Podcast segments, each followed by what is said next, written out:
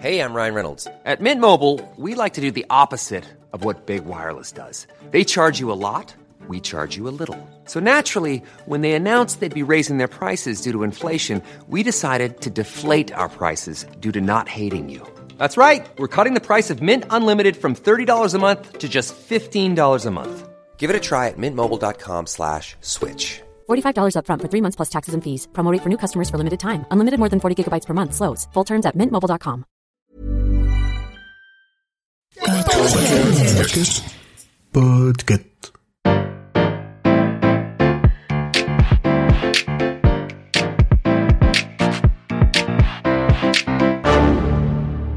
Bonjour, vous avez choisi la réponse D, mais d'abord écoutez la question. Aujourd'hui dans la catégorie jeu, les dés ont décidé de la question. Pourquoi est-ce que le Monopoly est chiant? A.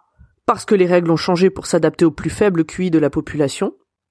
B. Parce que le jeu a été conçu pour occuper le temps des prisonniers de l'État du Vermont. C. Parce que le jeu est à l'image du capitalisme.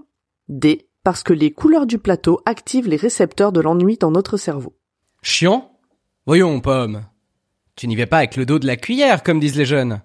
Non, on parle quand même d'un jeu qui a vendu plus de 250 millions de boîtes dans le monde, a réuni plus d'un demi-milliard de joueurs dans 114 pays, et 47 langues, dont Klingon, oui, la langue de Star Trek, et a même une édition spéciale dédiée à One Direction. Et ça ne serait pas amusant? Je suis sûr que tout le monde a de bons souvenirs d'après-midi, là, comme ça, à compter ses billets en famille. euh, Non? Non, vraiment? Oui, bon. euh, Si on ne s'amuse pas vraiment dans une partie de Monopoly, c'est parce que c'est avant tout une simulation de capitalisme. Et que pour sa créatrice, le capitalisme c'est pas très marrant. La dame en question s'appelle Elizabeth Maggie, et elle a créé en 1903 le jeu sous le nom du jeu des propriétaires. Elle est géorgiste, c'est-à-dire qu'elle pense que les humains ne devraient posséder que ce qu'ils produisent et que le fruit de la terre devrait appartenir à tout le monde. On comprend aisément qu'elle n'est pas vraiment favorable à la création d'un monopole du logement. Elle présente elle-même le jeu comme une illustration par l'exemple du système de saisie des terres actuelles et de ses conséquences habituelles. Elle ajoute que son jeu pourrait simplement s'appeler le jeu de la vie, puisqu'il contient les mêmes facteurs de réussite ou d'échec que dans la vie. Au final, une partie de Monopoly se gagne principalement grâce aux dés. Et si le vainqueur a l'impression d'avoir usé d'une brillante stratégie, il ne s'agit bien souvent que de pure chance. Au final, lors d'une partie de Monopoly, même si l'expérience continue pendant plusieurs tours une fois que tout le plateau a été acheté, ces tours ne servent à rien, puisque le vainqueur est déjà décidé. Il ne s'agit finalement que de prolonger ou non l'agonie des autres participants. On peut d'ailleurs noter que pour pallier à ce problème, Elisabeth avait créé des règles alternatives où à chaque fois que des richesses étaient créées, chacun en recevait une part. Étonnamment, dans les USA du début du XXe siècle, cette version n'a pas vraiment été mise en avant. L'histoire du jeu n'est pas des plus gaies non plus, puisque le jeu écrit par Maggie va être volé par un certain Charles Darrow.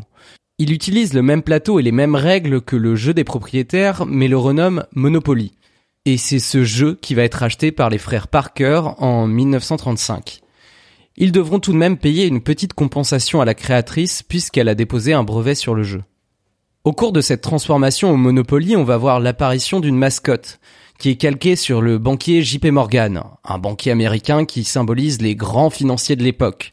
On verra aussi l'apparition des pions très caractéristiques du jeu qui, eux, ont été inspirés des bracelets de la nièce de Charles Darrow. On peut quand même supposer qu'il existe plusieurs brides de stratégie, puisque le jeu a ses propres championnats du monde. Alors pour toi, Pomme, voilà quelques conseils. Il faut en priorité acheter les propriétés sur les cases les plus fréquentées du plateau. Il s'agit donc des gares, puis des cases orange et rouge, et puis il faut se rappeler que la prison a du bon. En fin de jeu, n'hésite pas à rester en prison, pour ne pas fréquenter les propriétés des autres joueurs tout en amassant les revenus des tiennes. Ouais, c'est pas une vraie simulation de la vie, quoi. Bravo, c'était la bonne réponse. Pour aller plus loin sur ce sujet, retrouvez les sources en description.